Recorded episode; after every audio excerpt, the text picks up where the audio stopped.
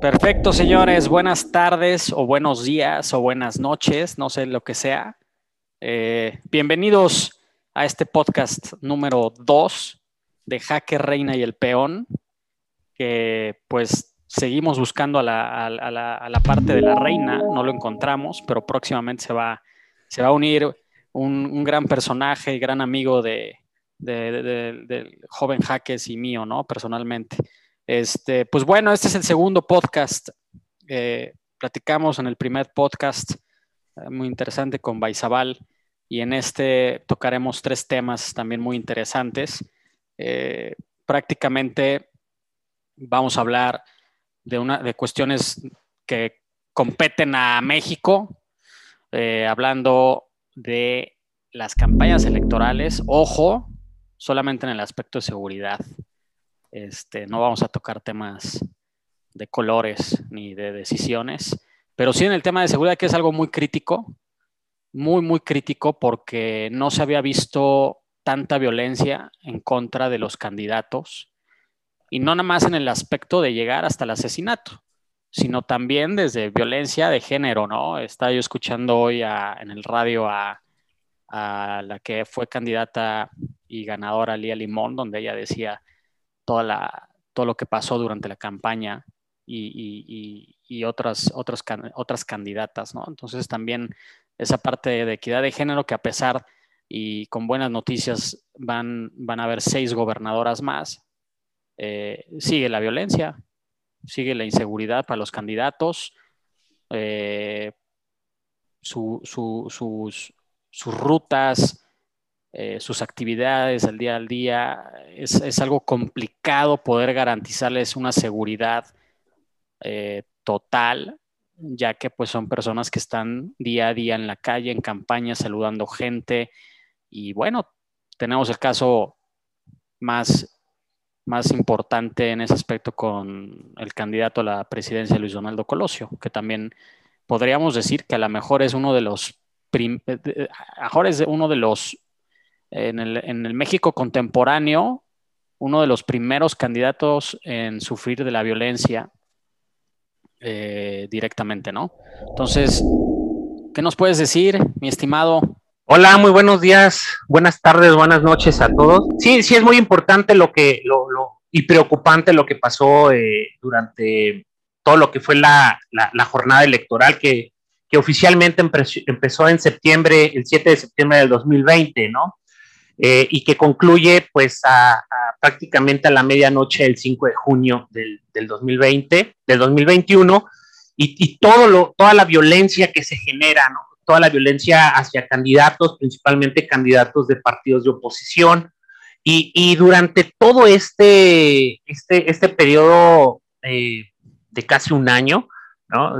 septiembre a junio, eh, estamos hablando de que se generaron 910 agresiones, 910, que representa un 17% más que lo que se generó durante el 2017-2018. O sea, increíblemente, increíblemente se genera tanta cantidad de ataques en contra de políticos y candidatos. Eh, se genera un saldo de 860 víctimas en diversos delitos. De las 910 agresiones, 50 fueron en contra de, oficinas de partidos pues, que se encontraban afortunadamente vacíos y grupos de militantes. ¿Quiénes son los, los perpetradores? Difícilmente podríamos saber, pero es, específicamente, pero podemos hablar que fueron miembros de la delincuencia organizada. Y eso es muy preocupante al generarse espacios eh, de, vacío, de poder, en el cual eh, no hubo autoridad alguna que pudiera pues evitar que se generaran este tipo de agresiones, ¿no? ¿Cómo ves, Roberto? Sí, la, verdad es que eh, en, un inicio, cuando toda esta violencia incrementó, pues prácticamente el, modus operandi lo sabemos muy, muy bien, ¿no? De los del crimen organizado era entre el crimen organizado y ahí quedaba, ¿no? Respetaban a la familia.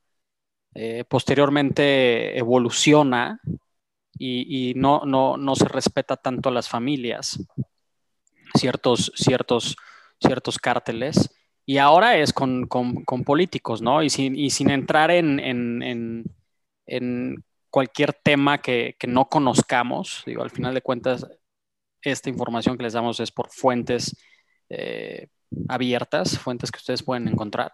Pero, pero no, se sabe en realidad, no se sabe en realidad si, si la situación de violencia hacia los políticos, la razón fue sus mismas campañas, eh, si punteaban en las, en las elecciones, eh, si iban en contra de, si estaban involucrados, etcétera, ¿no? Y, obviamente si, si, se llegara a saber ese tema de involucramiento, pues bueno, estaríamos hablando de una narcopolítica eh, en nuestro país, ¿no? Que aún sería todavía muchísimo más grave. Pero bueno, aquí lo importante es, es, es determinar cómo se puede evitar desde el aspecto de, desde el punto de vista de seguridad, cómo podríamos o cómo los candidatos podrían evitar ser eh, agredidos, ¿sí?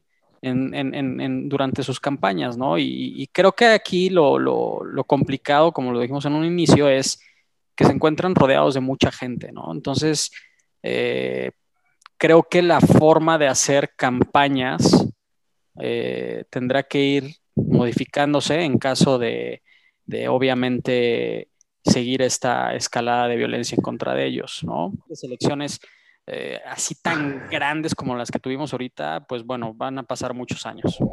Fíjate que, es algo muy, muy importante la, la, situación de prevención. Aquí hay algo que, aquí en México no existe un ente que se encargue de proteger a, candidatos, a, periodistas, que también ellos reclaman la protección del Estado y, las situaciones. Aquí te voy a poner un ejemplo que lo viví muy, muy, muy, muy personalmente en Colombia eh, durante el tiempo que estuve haciendo parte del proceso de paz entre las FARC y el, y el gobierno conocí a muchas personas de la UNP. La UNP es la Unidad Nacional de Protección. Esta Unidad Nacional de Protección se, genera eh, con base a un decreto presidencial para coordinar la prestación de servicio de protección a quien el gobierno considere necesario. Pueden ser políticos, pueden ser gente que se dedica a la protección de derechos humanos, pueden ser candidatos, los miembros, los propios miembros de FARC, que ahora es la Fuerza Alternativa Revolucionaria del Común, que se encargan de proteger, pero es un ente del gobierno directamente responsable de la protección de, todos estos entes, no nada más de políticos, ¿no?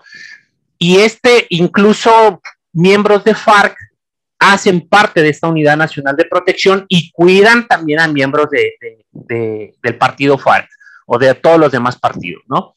Entonces, era, era bien interesante porque se genera un proceso de solicitud, evaluación y determinación si eres candidato o no a recibir un esquema de seguridad. Esos esquemas de seguridad ya eran un, guardia armado, dos guardias armados o simplemente un vehículo blindado, o hay veces que no necesitaban, de acuerdo a tu evaluación de riesgo, que necesitaras tener protecciones eh, armadas puedes tener este, desde tu teléfono celular una aplicación que puedes reportar. Se generan muchas cosas, se generan muchas cosas, pero también es la cultura de prevención de los propios candidatos, de las propias personas, porque muchos, muchas de las personas se, exponen al decir, es que yo tengo que llegar al barrio fulano de tal, y ahí en ese barrio el índice de criminalidad, la inseguridad, la presencia de pandillas, eh, la presencia de delincuentes, la propia delincuencia organizada, todo eso los expone a un, a un, riesgo. Entonces, soy de la idea que no solamente debería de generarse una, una, una, una organización un organismo, una dependencia, también debería de generarse la propia autoprotección. Desde ahí partimos, de la propia autoprotección. Yo sé que eres candidato y que quieres llegar al, al pueblo, pero debe de haber alguna forma en que evalúes tu riesgo para no, no, no, no ponerte ante la inseguridad y ser un blanco fácil, un blanco de oportunidad para la delincuencia. Sí, digo, al final la seguridad empieza por uno mismo, ¿no? Eh, y en este caso, pues también tienen que conocer quiénes, quiénes son los integrantes de su equipo de campaña, porque al final al final eh, la, la, programación de, de, las campañas electorales pues surge de, dentro de su equipo. Entonces, es, es, muy común que exista la, filtración tanto de, del crimen organizado a esos, mismos, a esos mismos grupos de campaña, equipos de campaña, como también la fuga de información. Entonces, sí es algo muy complicado, definitivamente muy, muy complicado. Eh, algo muy curioso es que la mayoría de los candidatos que, sufrieron una agresión o desafortunadamente fueron asesinados son a nivel municipal. Sí, y, es, y, de ahí va disminuyendo hasta, digamos, estatal o un cargo federal, ¿no? Entonces, eso, eso también nos, nos, da un reflejo de que a nivel municipal es donde empieza el, problema de la inseguridad y, lo hemos visto en las noticias de que al final de cuentas las medidas que tomen la policía a nivel municipal no son las suficientes. ¿no? Casi siempre tiene que ser a, nivel federal por medio de la Armada o la, o la Secretaría de la Defensa, ¿no?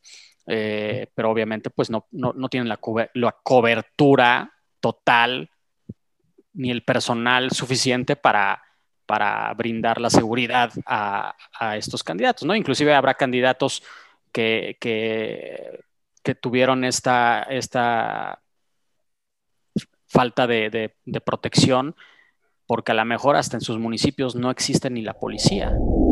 Ese es otro de los asuntos. Mira, imagínate, hay policías, hay entidades del país en donde la policía ha sido desarticulada por falta de, por, actos de, de, corrupción, vamos. O sea, no podemos ocultarlo. Hay, hay casos que se generan en donde la, llega la policía estatal y tiene que desarticular a toda la policía municipal porque están relacionados con algún grupo criminal. Pero mira, aquí, aquí resalta algo muy importante.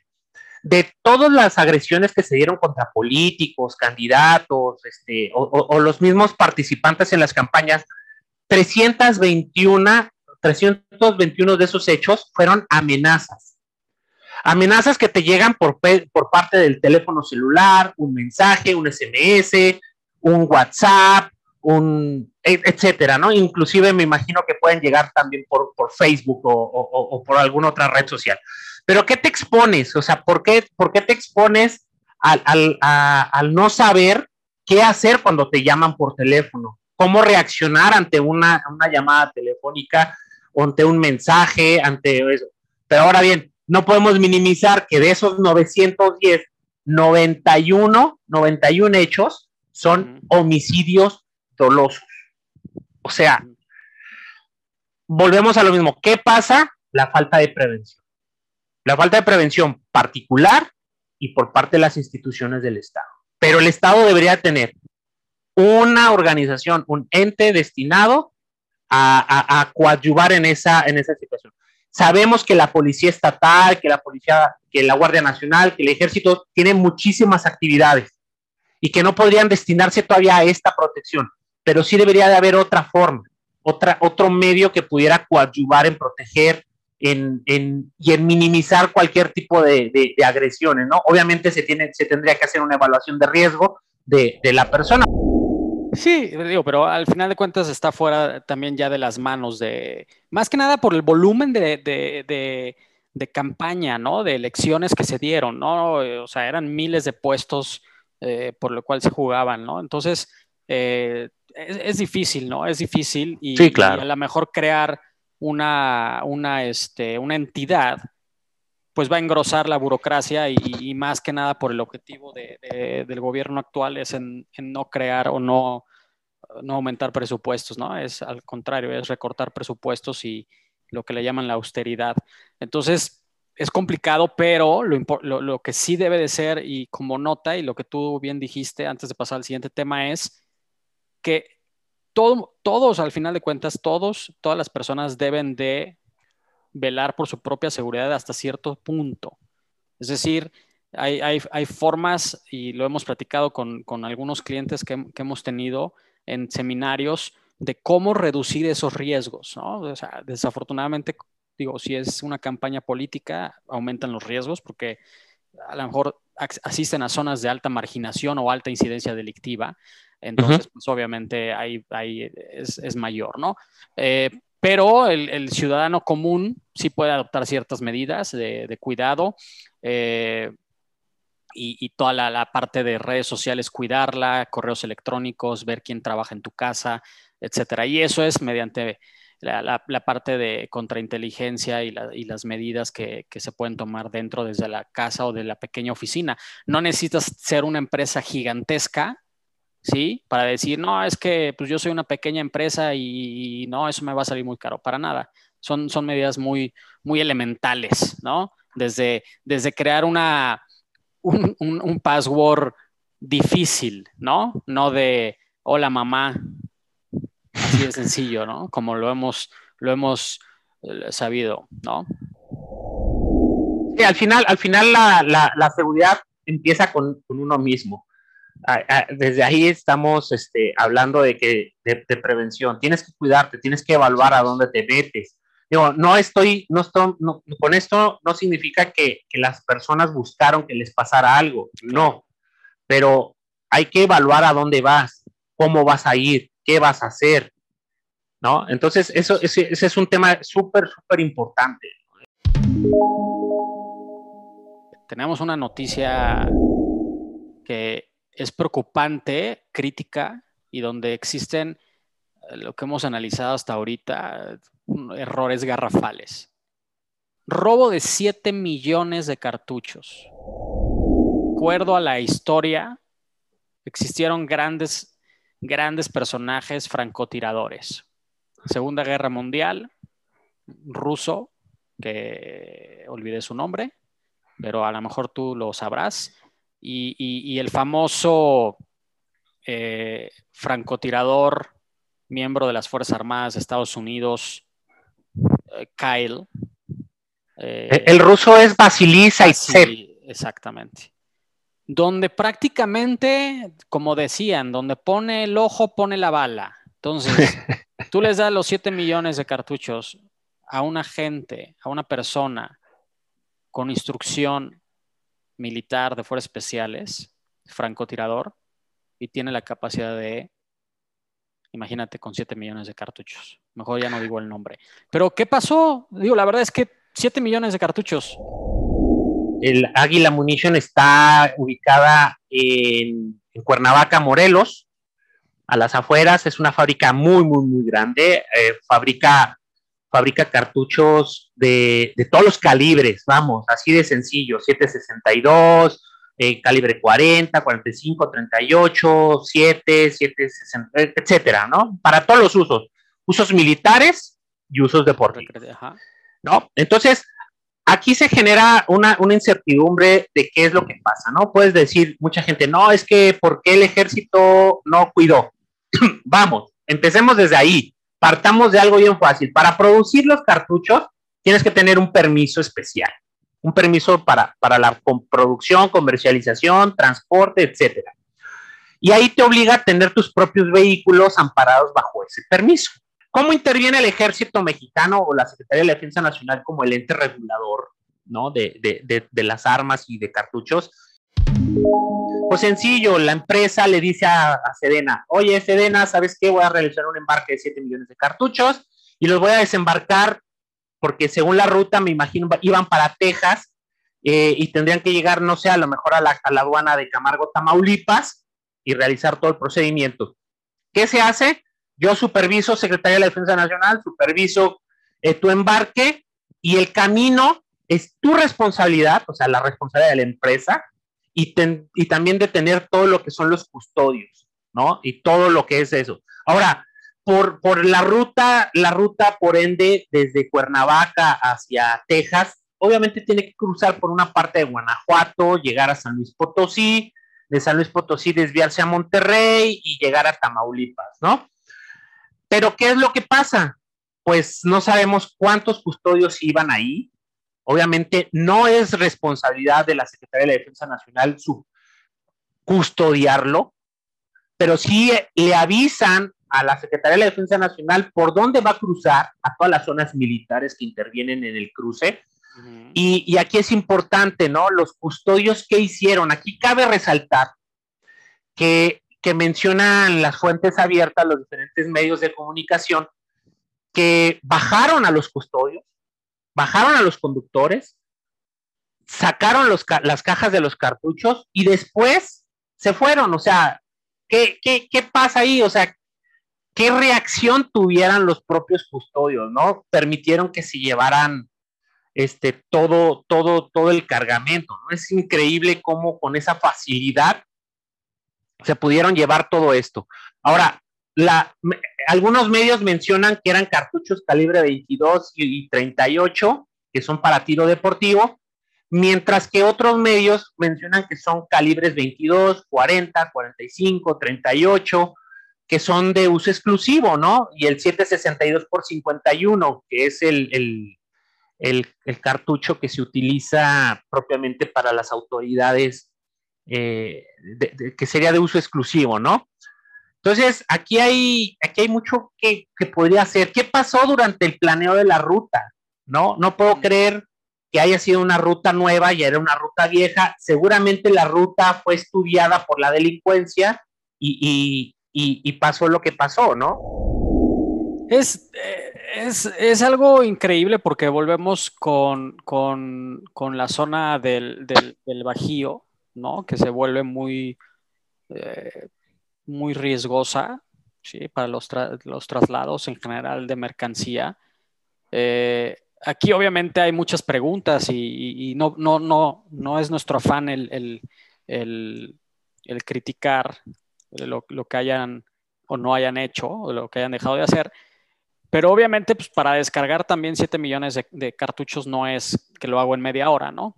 Entonces, eh, aquí, aquí habla obviamente también de una planeación por parte uh -huh. de los asaltantes. Una planeación sí, claro. quirúrgica de saber en qué punto hacerlo, a qué hora hacerlo, con cuántas personas hacerlo y, y de ahí hacia dónde llevar todo el cargamento, que ese es otro análisis que, que es también muy importante eh, hacer, ¿no? Como conocedores de esta, de esta parte de la seguridad. Y, y creo que al final, eh, siendo una empresa de, de, de fabricación de, de, municiones, ya sea, como tú bien dices, eh, para la recreación depor deportiva o, o el, el, fin que le den de acuerdo la, al marco legal, pues obviamente la custodia debe de estar coordinada por, por, por, dos partes. Una, una empresa de seguridad privada, legalmente constituida con su registro federal, ¿sí? En, para la custodia en el transporte de, de, mercancías con, con, personal armado, porque obviamente, pues sí, el valor y, y el tipo de, mercancía lo, lo amerita y esto a su vez, esta empresa de seguridad privada debe de establecer la coordinación con todas las entidades de gobierno eh, que rodean a, este tipo de, mercancía, ¿no? Estamos hablando principalmente de, pues, Guardia Nacional o Ejército Mexicano, ¿no? Porque al final eh, no estamos hablando de, un, de un cargamento y no es por, por demeritar cualquier otro tipo de mercancía y no decir que que, que, esto solamente es importante, pero el resultado de robar esto puede conllevar a vidas, ¿sí? El resultado de robar un cargamento de refrescos no te va a generar un problema en la, en la sociedad, ¿sí? Aquí sí, ¿sí? Uh -huh. Y es muy, muy, es muy crítico. Mira, aquí, aquí puede resaltar dos cosas. Mira, la carretera 57 de aquí de, está reportada por, por la Cámara Nacional de, de, de, del Autotransporte como una de las más peligrosas, de las más peligrosas y en donde constantemente se generan robos. Golpe de suerte, tal vez, a quien realizó el, el robo o algo, o, o, planeación quirúrgica, como lo mencionas. Aquí también resalta que, que, que del miércoles, en la madrugada del miércoles, se pierde la señal GPS de los vehículos. ¿Qué pasa aquí? Es un hammer, ¿no? Claro. Les bloqueó, les bloqueó. pero también resalta que la, propia ley de, telecomunicaciones te limita a usar contramedidas para evitar que te bloqueen la señal de la, señal de tus GPS. O sea, no puedes hacer algo que te proteja contra los hammer, ¿no? Y aquí resalta, se roban los, se pierde la señal de hammer y después se encuentran los trailers con las municiones, ¿no? en el kilómetro 110. O sea, recorrieron, se llevaron los vehículos, descargaron las municiones. ¿Qué es lo que pasa? Aquí, aquí resalta eh, lo que es el City Pack. O sea, ¿qué pasó con la evaluación de riesgo? ¿Qué pasó con la evaluación de riesgo? Para los que no sepan qué es el City Pack, es el, el Custom Trade Partnerships Against Terrorism, que es, un, es una serie de pasos que se tienen que llevar a cabo para, asegurar precisamente todo lo que va hacia los Estados Unidos, de que no sean víctimas de actos terroristas, actos delictivos, en que pongan en riesgo la propia mercancía. O sea, ahora se pone de manifiesto que no hubo una planeación o no hubo una adecuada planeación para proteger los activos de la empresa y que, y que fomentó eso. Pero también, ¿cómo protegerla si la propia legislación te evita protegerla? O sea, no puedes tener una contramedida contra el bloqueo de las señales este, de microondas. Es una situación difícil porque ahorita fueron las municiones, pero ha habido un robo, eh, cantidades enormes de mercancía. Y cualquier ruta hacia el norte es peligrosa, o sea, ya sea todo el Golfo de México, te atraviesas todo Veracruz Norte y todo Tamaulipas, y por el, por el área de San Luis, pues, bajío ahorita con todos estos problemas. Entonces, también como empresario, como empresa, eh, pues te limitas eh, en muchos aspectos, ¿no? Pero una vez más regresamos, ¿no? Al, mismo problema que hemos nosotros identificado en, en, hombres de negocios o empresas, ya sea pequeñas, medianas o grandes. Es la falta de la implementación de sus medidas de seguridad. Porque claro. tener todos los manuales bonitos en el stand ahí acomodaditos y llegamos en una supervisión y te los enseñan y están hermosos, rebosantes. Pero a la hora de, de que dices, ok, vamos a ver tus vehículos, vamos a ver tu gente de seguridad, los pones a correr 10 minutos y andan muriendo eh, no, y no nada más ahorita fue esto, la vez que vaciaron el, este, el almacén de, FedEx.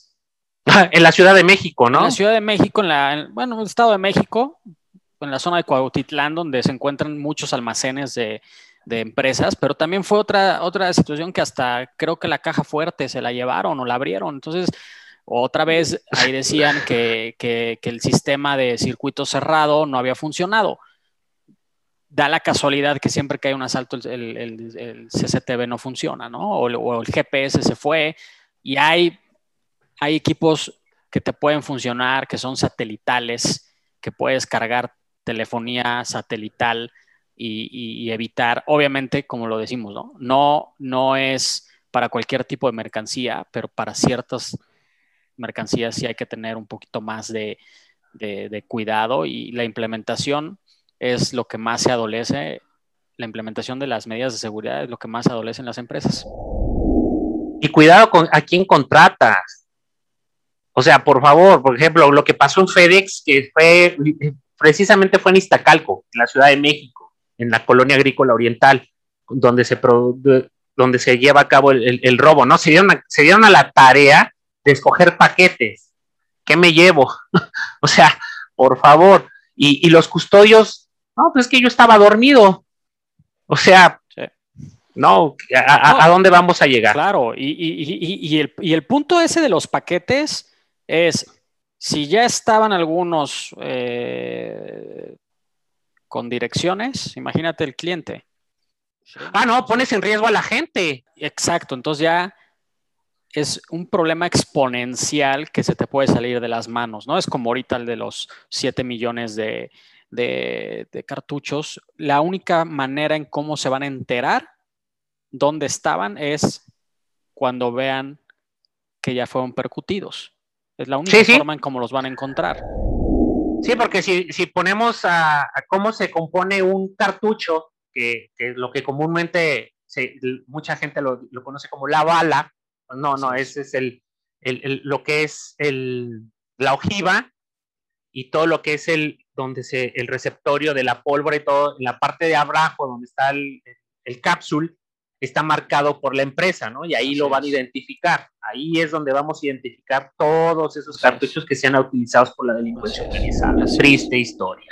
Y, creo que también hace falta también eh, ciertas adaptaciones al marco legal para este tipo de, mercancías y para este tipo de situaciones que se están viviendo actualmente. Ya lo decías, el, que, las empresas de seguridad privada se les prohíbe utilizar cualquier tipo de, equipamiento para, digamos, bajar drones, ¿no? Solamente lo puede utilizar el gobierno. Entonces, digo, seguiremos dando vueltas eh, y, no va a pasar a más.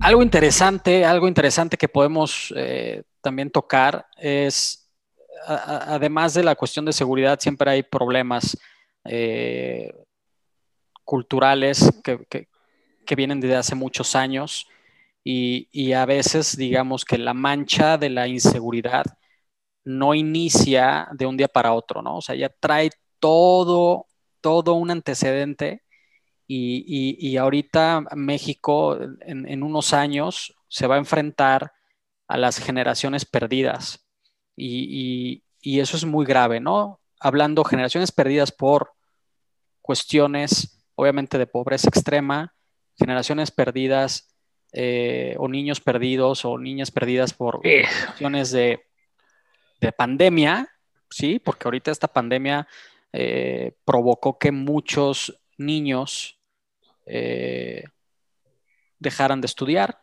o adolescentes. Pero hay algo también muy, muy, muy crítico que, está pasando en México desde hace unos años y bueno, eso lo podrán eh, leer en un documento que nosotros eh, acabamos de publicar. Es qué está pasando con los niños que están siendo reclutados por el crimen organizado. Por ahí han salido notas en diferentes medios.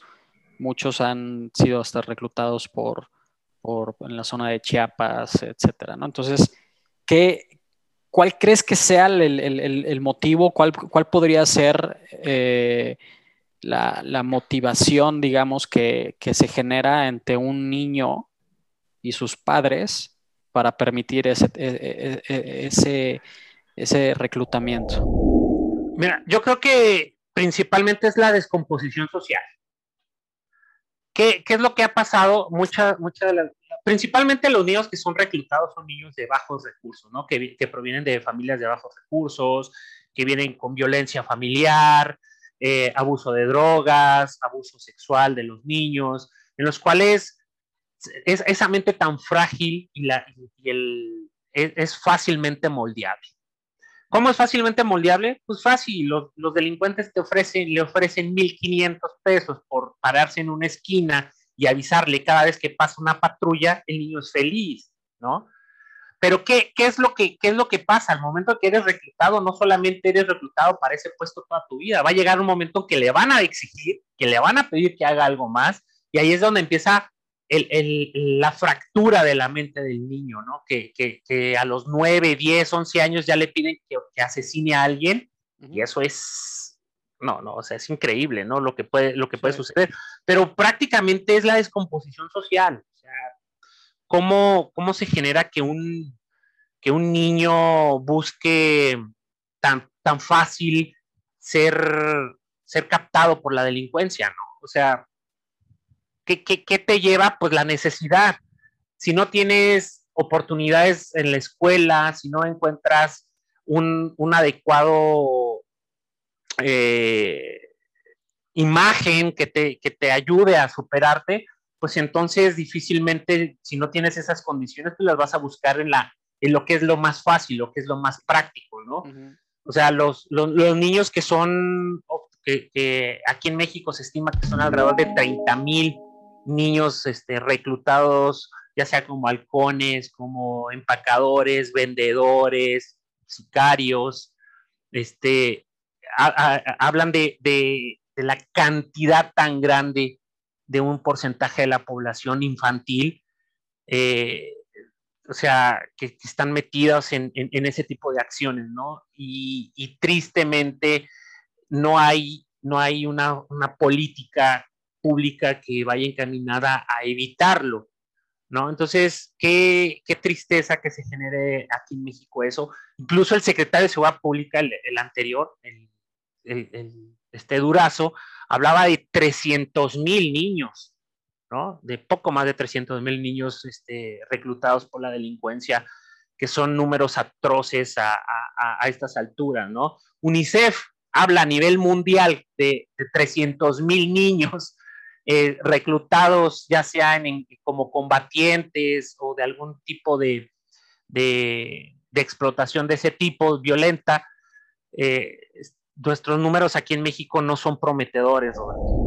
No, no, no, y, es desgarrador porque, eh, digo, todo el mundo ahorita ha estado prácticamente el último año 90% de, de, su tiempo en, la casa. Entonces, eh, imaginen aquellos niños donde, donde existe una familia disfuncional, ¿no? Si, si existen familias que son, digamos, eh, amorosas con sus hijos, los educan y todo eso, pues seguramente en este año se han enfrentado con ese estrés, ¿no? De la pandemia. Ahora, imaginarse el,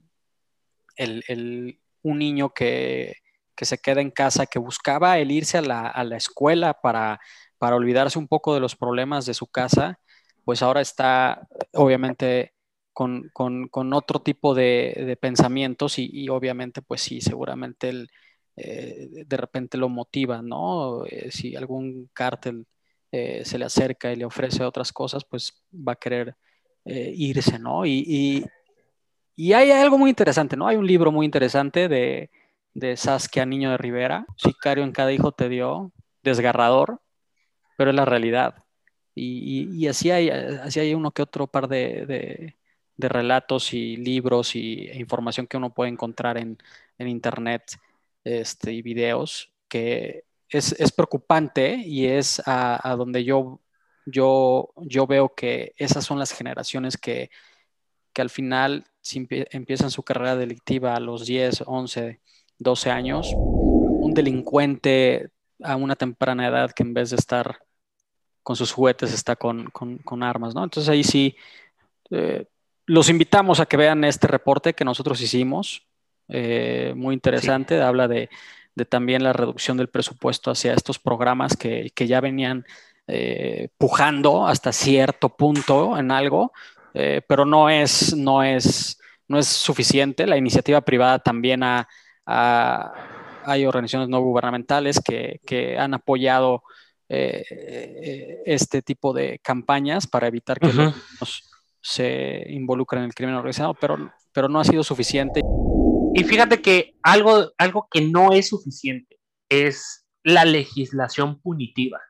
¿A qué voy con esto? O sea, que, reduzcas la edad de que, de que si alguien comete un crimen se vaya a la cárcel, porque ahorita eh, es lo que está modificando, ¿no? El Código Penal Federal, la Ley Federal de, de Niños, Niñas, Adolescentes, la Ley General, perdón, eh, para, evitar que los niños sean reclutados y que sea considerado como un crimen. Ok, consideras que sea un crimen, pero ¿qué debes de hacer? O sea, no solamente es esa, esa política pública o esa, esa legislación punitiva, ¿cómo previenes? Pero no, el, asistencialismo no es una solución. Debes de buscar realmente políticas públicas que, que ayuden a evitar que el niño sea reclutado. El que tú le des una cantidad mensual al niño para que estudie, no te, no te asegura que ese niño no vaya a ser reclutado por la delincuencia organizada o por, o, por actores armados en otros países, como en, como en África, ¿no? Boko Haram, eh, las disidencias de las FARC, o el ELN, o ISIS, o, ISIS Al Qaeda, etcétera. O sea, ¿qué debes de hacer? Pues debes de buscar desde la raíz, o sea, ¿qué es lo que está pasando en nuestra sociedad para permitir que se genere esto? O sea, buscar, buscar que, se, que se incida directamente al núcleo familiar, mm. pero con algo que realmente ayude a, minimizar esto, ¿no? O sea, eh, no solamente se trata de castigar, sino de prevenir, y no se trata de, ayudar a las víctimas, se, busca, se debe buscar evitar esas víctimas. Así es. No, y, la verdad es que es, triste, es triste, sigue siendo triste, eh, porque tú ves la, sonrisa de, tus hijos y, de repente eh, también sabes de esto y pues bueno, es, muy complicado. Esperemos que, el futuro sea promisorio. Eh, por ahí sí existen algunos programas que, que sí ayudan a que estos niños puedan, puedan este, salir adelante y, yo estoy totalmente de acuerdo, ¿no? El, darle el dinero directamente a lo mejor no le va a servir como tal, eh, pero bueno, siempre hay que, hay que poner un, granito de arena y lo vemos en los semáforos. Niños vendiendo chicles y, te aseguro que mucha gente tiene la decisión en la cuestión política lo, ve y, no entiendo si hacen algo o no hacen algo. El, documento fue, se generó con incluso competiciones a la, dentro de la misma plataforma nacional de transparencia, con datos de ellos, con datos duros de todo lo que se ha sucedido y como bien lo mencionaba, ¿no? Cómo se han reducido los, este, los, los presupuestos para, para tales fines. Así es. Sí, es, es, está interesante el documento porque eh, se dan los antecedentes, números reales, crudos, obviamente de, fuentes de información eh, de gobierno. O sea, al final es el mismo gobierno la, la, información que no, no es inventado.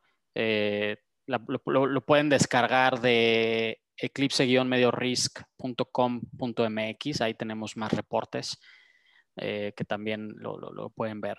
Entonces, pues bueno, pues creo que tocamos tres temas muy interesantes, la, seguridad en las campañas electorales, el robo este de 7 millones de cartuchos y, el reporte, ¿no? de, la inclusión de los niños al crimen organizado de manera desafortunada. Y pues bueno, vamos a estar pendientes de que nos escriban. Vamos a ir subiendo los podcasts poco a poco. Este es el segundo.